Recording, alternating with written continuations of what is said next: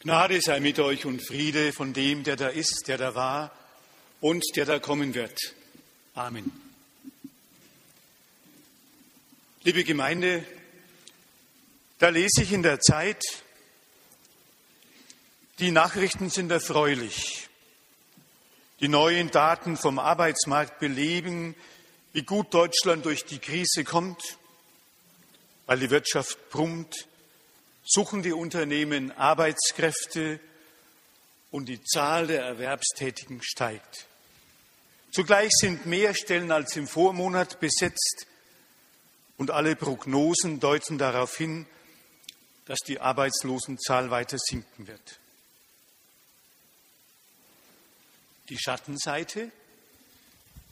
Nicht alle profitieren gleichermaßen. Ganz im Gegenteil. Die Unterschiede nehmen sogar zu. Während die realen Bruttogehälter von Qualifizierten in den vergangenen Jahren, 20 Jahren deutlich stiegen, sanken die Löhne der Ungelernten. Am stärksten fiel die Entlohnung jener, die ohnehin schon am schlechtesten verdienen. Hunderttausende bekommen zusätzlich Hartz IV um ihren Lebensunterhalt zu bestreiten. Gerechtigkeit. Der Spiegel schreibt, die verstaatlichte Immobilienbank Hypo Real Estate muss ihrem ehemaligen Chef Georg Funke rund 150.000 Euro Gehalt nachzahlen. Das hat das Landgericht München entschieden. Die Bank will gegen die Entscheidung vorgehen. Funke und weitere frühere HRE-Vorstände mussten wegen der beinahe Pleite des Immobilienfinanzierers im Herbst 2008 ihre Posten räumen und hatten gegen die Kündigungen geklagt. Gerechtigkeit. Die Süddeutsche klagt. Herr Pfarrer, gebiete sich Einhalt. Feiert ihr nicht das Fest der Reformation an diesem Tag? Mit Verlaub, was hat das, was ihr erwähnt, mit mir, mit unserer Reformation zu tun? Ich höre es wohl. Unrecht geschieht. Unrecht geschieht immerfort. Eine andere Gerechtigkeit hatte ich im Sinn, nicht die, die der Welt im Sinne lag und liegt. Gottes Gerechtigkeit, darum ging es mir, nicht die der Welt, der Banken oder der Politiker gar. Am Ende macht sich jeder seine Gerechtigkeit, am liebsten wohl selbst. Nein, um die Gerechtigkeit, die vor Gott gilt und besteht. Um nichts Geringeres ging es mir. Das kann ich gut begreifen, Dr. Martinus. Hab schließlich auch Theologie studiert, mich abgemüht, dich zu verstehen, auch wenn du manchmal fürchterliche schwierige Sätze schreibst. Auch deine Tischgespräche sind nicht immer leicht. Und dann versuche ich es mal gut, mal schlecht, den Jungen und den Alten hier in Leutershausen und Umgebung begreiflich zu machen. Mal gelingt es gut, mal weniger. Ein wortgewaltiger Rundfunkmensch war letztes Jahr bei uns zu Gast. Es hätte dich gefreut, was er zu sagen hatte. Die Reformation geht weiter. Genau so ist es. Die Reformation geht weiter. Es geht ja um die Freiheit, die Freiheit eines Christenmenschen. Halt ein, Luther. Und was war dann mit den armen Bauern, den Ausgebeuteten und den Entrechteten? Du hast ihnen Hoffnung gemacht hast sie in einen Freiheitstaumel torken lassen. Für sie war alles möglich, dank deiner Hilfe. Dir hofften sie sich. Doch am Ende hast du sie fallen lassen wie heiße Kartoffeln, hast ihnen jede Unterstützung verweigert. Und sie hatten sich zwölf Artikel gegeben, einheitliche Ziele. Sie wollten ihre Gewohnheitsrechte wiederherstellen, die Leibeigenschaft aufheben und sie wollten nichts anderes. Sicher war es vermessen zu dieser Zeit, nichts anderes als demokratische Grundrechte. Und sie beriefen sich auf das göttliche Recht. Und auf dein Sola Scriptura, du hast es so übersetzt, allein die Schrift, nichts anderes. Und wie du haben sie sich bereit erklärt, all ihre Forderungen fallen zu lassen, sobald man ihnen aus der Bibel ihr Unrecht nachweisen könnte. Du bist der Zeuge für sie. Sie sind gescheitert, verurteilt. 100.000 von ihnen verloren ihr Leben, auch durch deine Schuld. Moment, das hast du nicht verstanden. Vielleicht nicht genau genug gelesen. Es ist keine Freiheit, von der ich spreche, für Mord und Raub, für Terror und Krieg. Und es ist keine Freiheit für Unterdrückung und Zwang. Man hat mich auf beiden Seiten, auf Seiten der Fürsten und Herren, wie auf Seiten der Bauern und Ausgebeuteten missverstanden. Vielleicht missverstehen wollen, wie Münzer, der die Bibel vor seinen politischen Karren gespannt hat. Gottes Freiheit ist eine Freiheit zum Guten. Und den Herrn musste ich sagen, schafft eine gute und gerechte Ordnung, die die Bauern nicht unterdrückt, sondern in ihnen den Bruder sieht.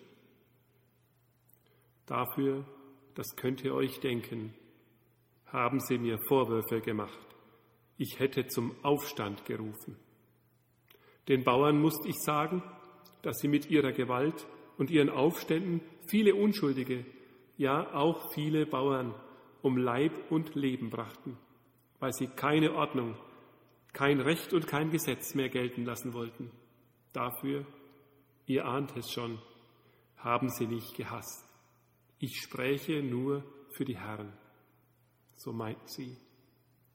Ach, dass ihr mir immer nur denkt, Rechtfertigung meine, ich muss mich verteidigen, weil ich angegriffen werde. Nein, das meint hier etwas ganz anderes. Gott hat sich uns Menschen auf heilsame Weise zugewandt, ohne dass wir Menschen dafür etwas getan oder geleistet haben müssen. Es geht nicht um Selbstverteidigung und um Leistungsnachweise, nicht um Recht haben und nicht um Recht kriegen. Habe ich es richtig so verstanden? Kann das so einfach, so leicht sein? nicht theologisch hochgestochen, sondern verständlich für jeden, so einprägsam und so leicht zu merken, kann das sein, Dr. Martinus, dass du so prägnant formuliert hast, weil du sagst, ich schaue dem Volk aufs Maul, auch dem Leuteshäuservolk? Wenn ich jetzt mit einem kurzen Satz versuche, dann bitte ich dich um deine Hilfe, wenn es nicht so stimmt. Darf ich dein Anliegen heute so zusammenfassen? Gott sagt, du bist mir recht. Was immer du tust, was immer du sagst, was immer du denkst, du bist mir recht.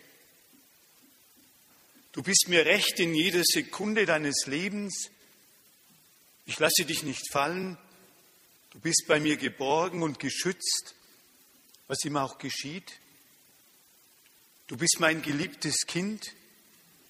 Ich kannte dich schon im Mutterleib und du wirst wieder zu mir kommen, wenn ich dich bei deinem Namen einst rufe.